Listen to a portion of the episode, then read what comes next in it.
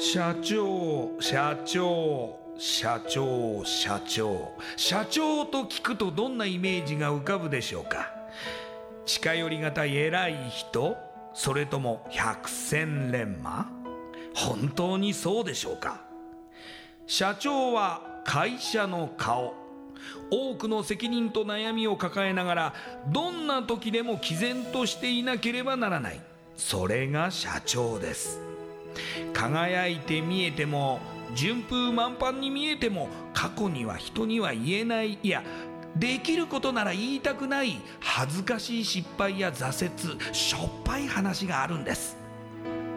社長チップスの塩味はまさにそんな社長たちの汗と涙の塩味。そう。社長は別名 CEO なのですから。この番組ではそんな社長たちのしょっぱい話をあなたのビジネスや仕事に生かしてもらいたい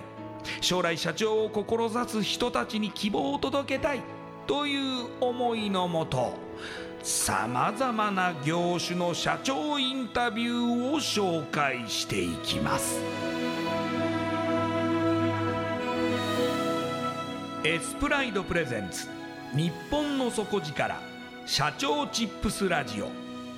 この番組は株式会社エスプライドの提供でお送りします。社長チップスってなんだろう？辞書で調べてみた。社長のカード付きポテトチップスで他の参加社長とのネットワーク作りにもなりメディア露出の PR 戦略も伝授？どういうこと？日本の底力社長チップスエスプライドプレゼンツ。日本の底力。社長チップスラジオ。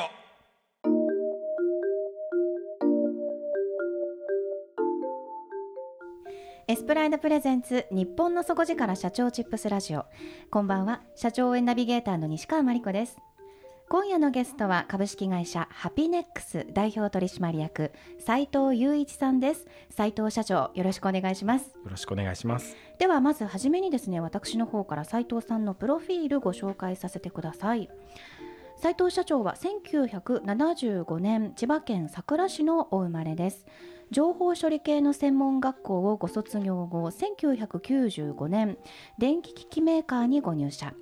情報システム部門に所属され受発注生産管理システムなど基幹システムの導入開発運用保守などに従事されます。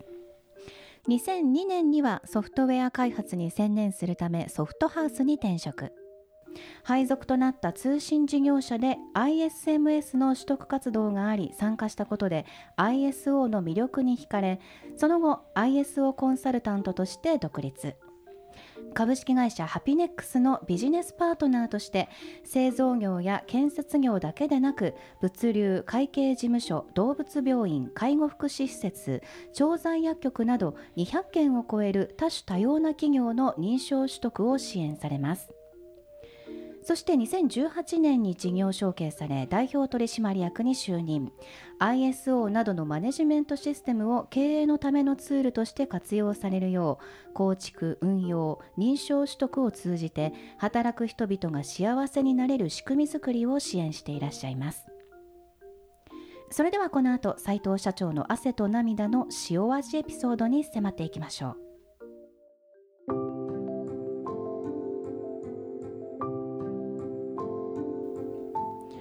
社長まず情報処理系の専門学校をご卒業後、はい、電気機器メーカーに入社されるんですよね。そうですね。で情報システム部門っていうことなんですけどどんなお仕事をされてたんですか？うんそうですね。もともとその最初に就職した、まあ、学校卒業してすぐだったので、はい、あのまあ、業務部門に配属されて、ええ、でまあ営業さんとの橋渡しみたいな工場との間にいてそういう受注関係のこともやってみたりあとはあの物流倉庫にも配属になってそこであの製品直接、まあ、触ったりだとかその配達のお手伝いをしたりだとか、えー、そういったようなこともやって現場をよく分かった上で、はい、あのまあ、時代的にも今からあのそういう情報系システムを入れていこうっていう会社だったので、えー、それであの全然専門知識持ってる人もいなかったもんですから、はい、あのなんかやってくれというところを頼まれて、まあ、そんな複雑なものではないんですけど生産管理のあの、まあ、在庫管理ができるようなシステムをあの、まあ、パソコン使って作り始めたというところがまず最初のきっかけなんですね。えー、あの、うん、まあやる中でどんなふうにこうまあご自身の中では、うん、あのまあえっ、ー、とあ楽しいななのか、うん、やりがいあるななのか、なんかもっとこうやってみたいなこういうことも興味あるなみたいな感じでこう思うようになりましたか？うん、まあもともとものづくりが好きだったので工場って大好きなんですね。工場の匂いとかも。ええー。とやっぱ現場の方々が実際にまあ物だけ作ってるわけにはいかなくて当然あのまあ、納期に間に合わせなきゃいけないし、はい、製品の検査もちゃんとやらなきゃいけないしという時に、はい、いかにこう楽に仕事ができないかっていうのを考えるとその仕事を楽にするツールが、まあ、こういう情報システムなんですよね。で何がこう現場で困ってるのかっていうのを、まあ、工場のそういうのを現場で見ていろいろとこうお手伝いができればいいかななんていうことをやってましたね。うん、そしてその後ですねソフトウェア開発に専念するために転職をされる、とそうです。いうことですね。はい、はい。うん、そうなんです。あのまあ最初に勤めた会社、まあ中堅の企業ではあったんですけど途中で、はい、あの上場企業に買収され、えー、でその上場企業だったのでもうその辺の18中からもう生産開始システムも出来上がってるんでね。その親会社の持ってるシステムを使うっていうことになったのでまあ自分がやることがほとんどなくなったわけです。本当もともと開発の仕事バリバリやりたいって思ってそういう学校も出てたのであここでこのままだと単なるあの運用保守だけになってしまうなっていうところで、はい、まあ、年齢的なものもあるのでここは思い切って開発畑で集中してやりたいなということで転職したえまあ、きっかけですね。ええ、で転職されたら、はい、その開発に従事できたんですか、うん、それが、はい、思ってたところと、まあ、配属になったのがあの開発もするんですけど、はい、あの通信事業者だったので、ええ、その通信関係衛星放送とか、衛星通信とか、そっちの運用に回されたんですね、ええ、そこでの、まあ、通信関係のあの、まあ、ツールを作るとかの一部の開発はあったんですけど思ってた大きななんかこう業務システムの開発とかそういうもんではなかった。はい、ね、だからそうですよね、えー、そうああって思ってはいたんですけどね、うん、でも、その中でなんかこう、うん、ISMS の取得活動っていうのも一つあって、はい、そうですね。それをやり始めたっていうことが現在に非常に大きく関わってますよね、そうなんですその ISO の魅力っていうのはどういうところにあると思われましたか？うん。もともといった製造業のところでも親会社はまあ上場企業だったので、はい、ISO を取ってたっていうのは後々気づいたんですけど、ええ、この通信事業者ではその、まあ、情報セキュリティっていうのがこの ISMS ですね、はい、情報セキュリティマネジメントシステムの略なんですけど、ええ、その情報セキュリティをやっぱりちゃんとやってい。かないとだめだろうっていうところでまあ、活動があった、はい、ね、じゃ一体なんだそれ？って思ってたんですけど、えー。はい、いろいろ話を聞いてみたらきっちりとした仕事をするための仕組みだっていうのが分かってきたんですね。うんうん、とやっぱ開発の仕事っていうのもちゃんとこうあの要件定義をしてあの設計をしてでコーディングしてって言ってものを作っていくっていうところで工程を踏んできっちりとしたものを作るんですけど、はい、この ISO のマネジメントシステムってやつもちょっとそれに似てるんじゃないかなね。そうするといろいろ深くあの調べててみるとうん企画 ISO の企画自体は大したことは言ってないんですね、えー、なんかやりなさいと言ってるんですけどでもどうやるかっていうのは自分たちで考えて自分たちに合わせたものを作れるっていうところでかなりの自由度があってあこんなこともできんじゃないかあんなことも考えられるんじゃないかっていういろいろなこうバリエーションっていうんですかねっていうのがあるのが分かったので、えー、なんかそこにどんどんどんどんこう面白さを感じてってしまったんですね。あのー、ISO って、うん、あのー、まあ、ISO 認証取りましたとか、はい、よくあの一時期非常によく目にして、うん。えー、工場とか、はい、まあ、そういうところであのなんていうんですかね国際的な基準、はい、だと思うんですけど、えー、なんかこう詳しく言うとどんなものなんですか、うんまあ、マネジメントシステムっていうのが、まあ、いろいろあるんですけど、はい。まあ、ISO っていうのはあの国際標準化機構っていう国際機関、ねはい。はい、ここであの製品とかそのものに関する企画っていうのも作っていればあのマネジメントシステムっていうのはあの会社の仕組みの企画、えー、仕事のやり方の企画っていうものをまあ作ってるんですね。えーはい、で今言ってるこの ISO の企画っていうのは製品の企画の話ではなくて会社の仕事の仕組みの企画としてまあ作られてる企画の方の認証取得なわけなんですけれど、はい、まあ仕事の仕方って言ってもそもそも、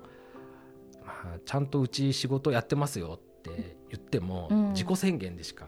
ないわけで,、そうですよね、するとうんそうは言ってるけどうちの仕事ちゃんとやってくれるのかな？頼んで大丈夫かな？っていうことになってしまうので、そこでうまく使われるのがその ISO の認証取得。客観的に見て、うん、まあ、あのしっかりとされてますよっていう国際的な証、ねはいうん、そういうことになりますね。なんかあの、はい、いろんなその ISO の取得支援を行っていて、うんはい、品質情報セキュリティ、労働安全、はい、環境食品安全、個人情報保護、はい、いろいろありますね。そうなんです。いろいろあるんです。このいろいろあるのはあの、まあ、このマネジメントシステム自体が経営者のための経営ツールなので、えー、経営者の方々が何をこう基軸にして事業を展開していこうと、会社を良くしていこうって考えられるか、それによって選ばれる、ね、だから会社の品質そのものお客様の満足を高めていくいい仕事をしようってなると品質マネジメントシステムっていうものを使うことになるし、はい、うちは環境経営だっていうことで環境を考えた地球環境を考えた事業をやっていこうってことになると環境マネジメントシステムっていう企画を使うしだから情報セキュリティであれば情報セキュリティの企画を使うしそういった何をやりたいかによっていろんなマネジメントシステムがあるので経営者が選ぶ。うんするとじゃあ品質ってなると、顧客満足を高めていくっていうことが大事になってくるので、はい、じゃあその顧客満足を高めるためにはいい仕事をしていい製品なりいいサービスを常にお客様に提供し続けなきゃいけない。そうですよね、うん、じゃあそのためにどういう仕事をやっていったらいいのか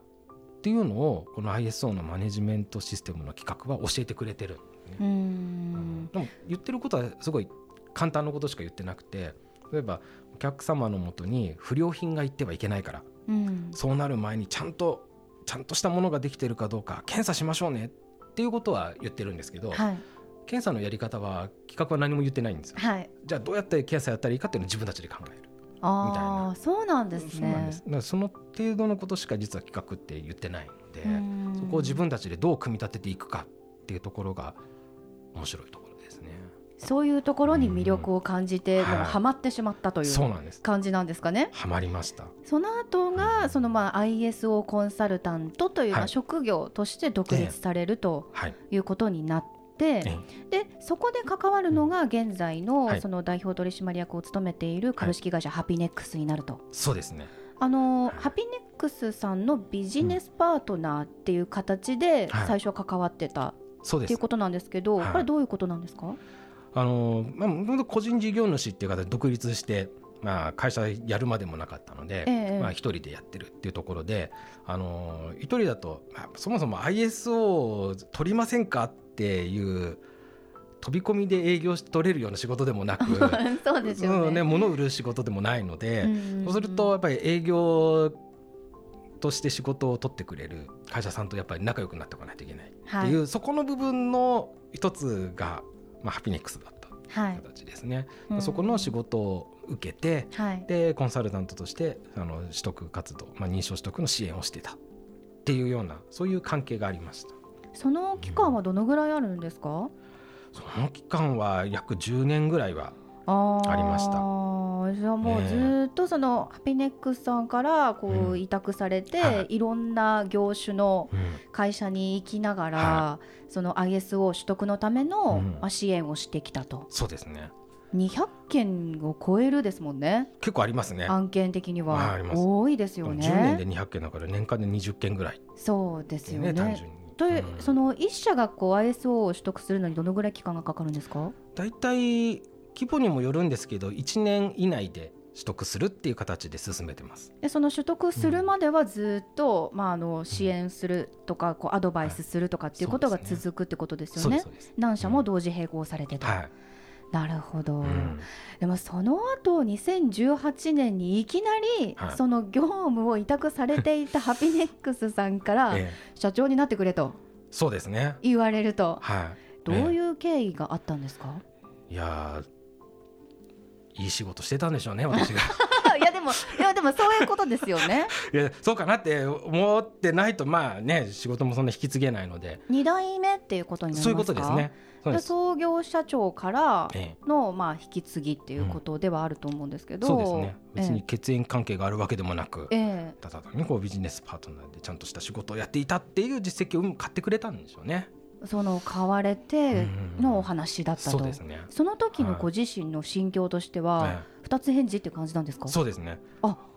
ぜひやりますっていう形で今はその創業者の方は、もう会社には入ってらっしゃらないんですか、えっと、一応会長職として、えー、席はあるんですけれど、えー、あのもう仕事としてはもう完全に任せてもらってるので。あじゃあすべての,、そのまあ決済とか、まあ、あの決定に関してはもう任せされてると、そうです。いうことなんですね。はい、いやでも社長になるって結構その本当に全く、うん、なんていうんですかね立場が変われば見えるものも変わってくると思うんですけどいかがですか、ね、社長になられて2年ってことですよね？そうですね。はい2年目。いかがですか？いや全然やっぱ違いますね。特にやっぱり責任の重さっていうんですかね、まあ、個人でやってた時にはまあ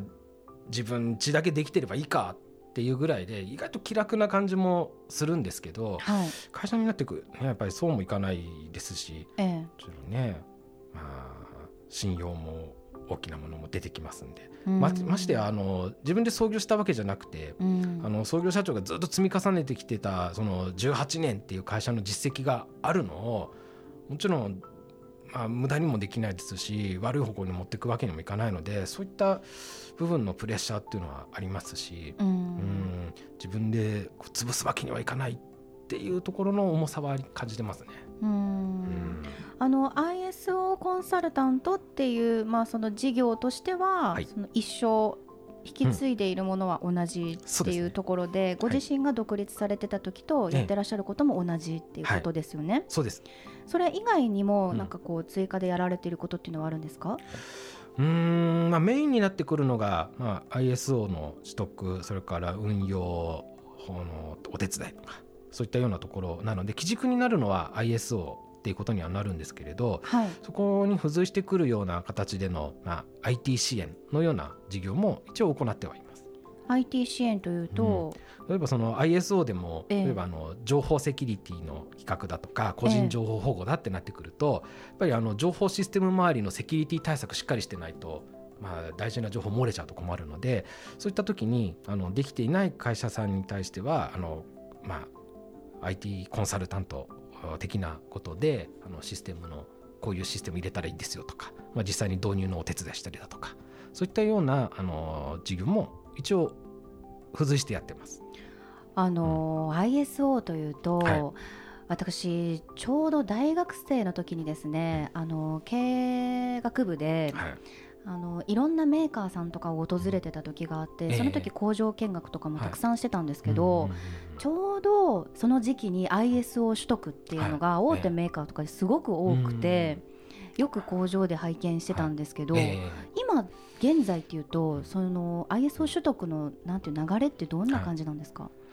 うん、多いのかそれとも減ってきてるのか増えているのか、微増ですね微増。そう微増です。あの本当一時期今からそれこそ大学生というのが何年前か分かりませんが。これ20年ぐらい前の時には結構盛り上がって、はい。そうですね、ISO っていうともう取るのも相当な費用がかかって、うんうん、で大変とかっていうのがあったんですけど、はい、今はもう落ち着いてきているので、あの全然今から取りますっていう会社さんがないわけではないんですけど、その当時に比べるともう10分の1ぐらいなんです。うん、えー、ってなるとその ISO っていうのは1回取ったらもう OK なんですか、はい、そうではない。ではないですね。あの、まあ、ISO って勝手に取りましたって宣言するわけじゃなくて、はい、あの審査を受けてで審査で OK ってなると認証登録ってなるので審査を受けなきゃいけないんですけど、はい、その審査を取る時だけではなくて毎年受けないといけないんですね。あそうなんですね、うん、じゃあもう1年ごとに更新とそうですね。正式には3年ごとに更新になるんですけれど、えー、毎年維持審査ちゃんと1年間維持できてましたかっていうのを審査で見られてで2年目も同じようにこの1年どうでしたかっていう審査があってで3年で、まあ、免許の書き換えみたいな形ですね。更新っていう審査を受けてでもう一回あの認証登録の新しい証書がもらえるみたいな形なので審査自体は毎年受けないといけないですね。なるほど、うん、そのまあ審査も担当されているっていうことなんですよね？はい、そうですね。あのまああのこの弊社の株式会社ハピネックスでは当然審査はできないので、えー、あの私自身があの別の審査を行っている認証機関にあの所属していて、えー、で審査員としての活動もしているっていうところです。あのまあ、今後ですね、はい、そのまあ、ハピネックスさんを、はい事業承継される方も出てくるでしょうし、まだ社長になられたばかりだとは思いますが、はい、そのまあ、未来の社長たちに向けて最後にですね、うんはい、あのアドバイスやメッセージをい。ただきたいと思うんですが、うんはい、お願いできますか、ね、成り立ての私が何言えるのっていう ところですけどでもやっぱり常にあの意識しているのは全て自己責任っていうことですね。えーうん、ああの、はいまあそれこそサラリーマン時代なんか考えてもなんかうまくいかなければあいつが悪いこいつが悪い会社が悪いとか社長が悪いんだとか平気で言ってたんですけどでも社長になってしまうと結局全て決めるのも自分ですし人のせいにはできないんですよね、うん、世の中が悪いとか政治が悪いだとか、うん、今景気が悪いからだとかそれ全部言い訳でしかなくて、うん、それに対応できていない社長である自分自身の、まあ、力のなさを嘆いてるようなものなので、やっぱりそこはダメだなと思うんですよね。だから全てにおいては自己責任だぞっていうことはもう暗示のように常に考えてるっていうところが大事なところだと思います。あのすごくあのハキハキとあの明るくお話しいただいたんですけれども そのコーポレートカラーもオレンジなので、はいええ、その斉藤社長のイメージそのものだなと思ったんですが、はい、ありがとうございます。なんか全然緊張を感じない 素敵なお話でした。いやいやありがとうございます。もう緊張しいのにね人見知りもあるんで。こういう仕事してるのに人見知りでいいのかってなるんですけどいや本当に楽しいお時間でした。ありがとうございました。今夜のゲストは株式会社ハピネックス代表取締役斉藤雄一さんでした。ありがとうございました。どうもありがとうございました。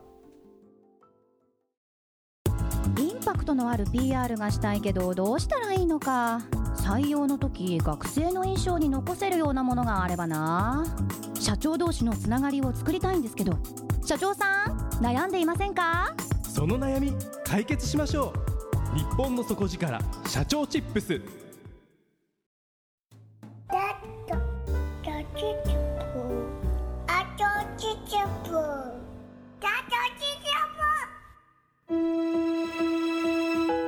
エスプライドプレゼンツ日本の底力社長チップスラジオ。この番組は株式会社エスプライドの提供でお送りしました。